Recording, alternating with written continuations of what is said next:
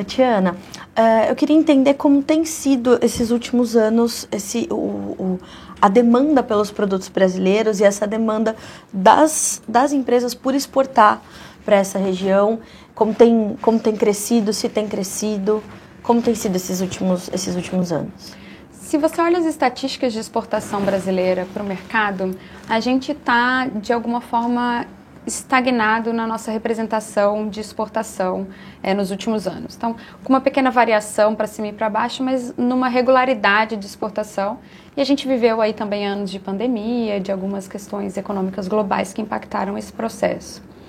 É, no entanto, de forma geral, não existe muita dificuldade de exportar para cá aqueles produtos que nós usualmente exportamos, porque nós temos grande relevância nesse mercado aqui para alguns produtos específicos. Então a gente está falando basicamente de dos principais commodities brasileiras que a gente exporta para cá e para a região como um todo. Uh, e o desafio da Apex, uh, desde que eu assumi o escritório em maio de 2022, é exatamente aumentar a quantidade e a variedade de produtos que estão vindo para o mercado, aumentar a pauta exportadora brasileira, diversificar essa pauta, uh, de forma a gente trazer produtos com maior valor agregado ao mercado, é, tirando um pouco dessa dependência das commodities que são e sempre serão relevantes, mas a gente tem um papel uh, fundamental na no valor agregado, na promoção de valor agregado dos produtos brasileiros.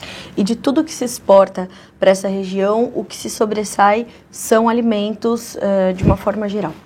Isso. Um dos principais produtos que a gente tem hoje é do agronegócio uh, e passa desde óleo vegetal, café, proteína animal, a produtos acabados industrializados também do mundo de agronegócio, das indústrias de biscoitos e massas, por exemplo, e de chocolates, doces e gomas.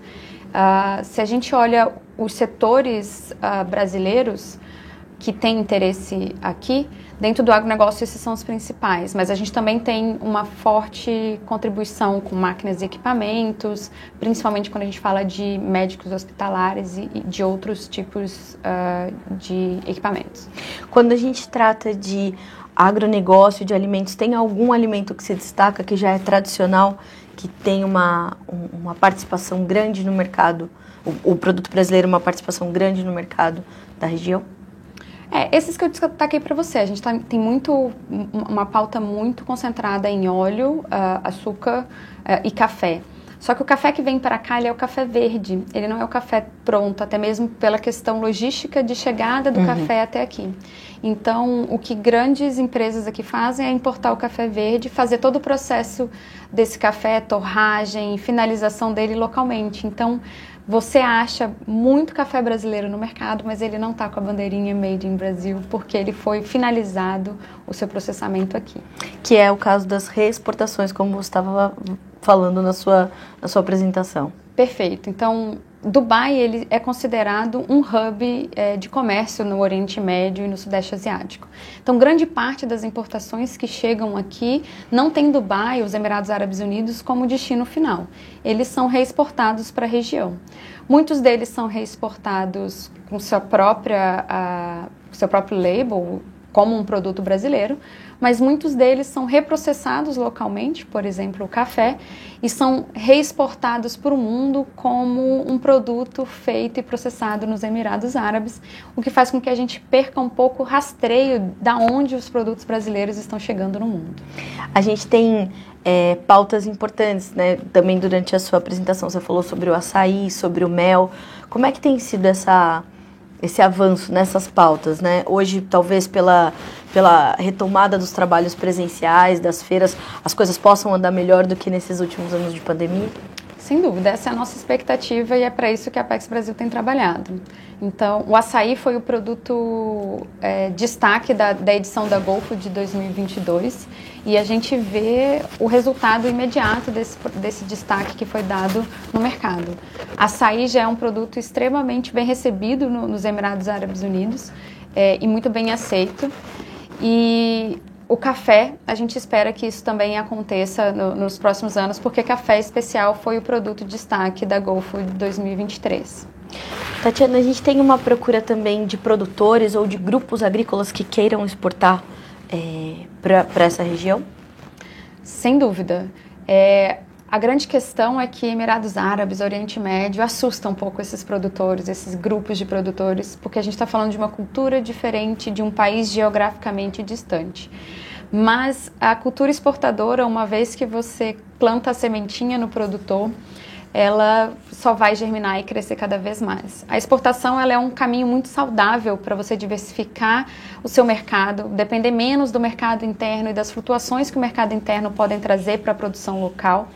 É, e, obviamente, você está levando a sua marca e a marca Brasil para o mundo. Então, esse é uma, uma satisfação enorme que, que o produtor local deve ter e a Apex também de fazer parte desse processo. Tatiana, para finalizar, você citou também essas questões logísticas, né? Naturalmente vai ser é, desafiador. Ah, esses, esses últimos anos também têm sido de investimento em, em é, superar essas barreiras logísticas, esses desafios logísticos? Sem dúvida. Nessa relação?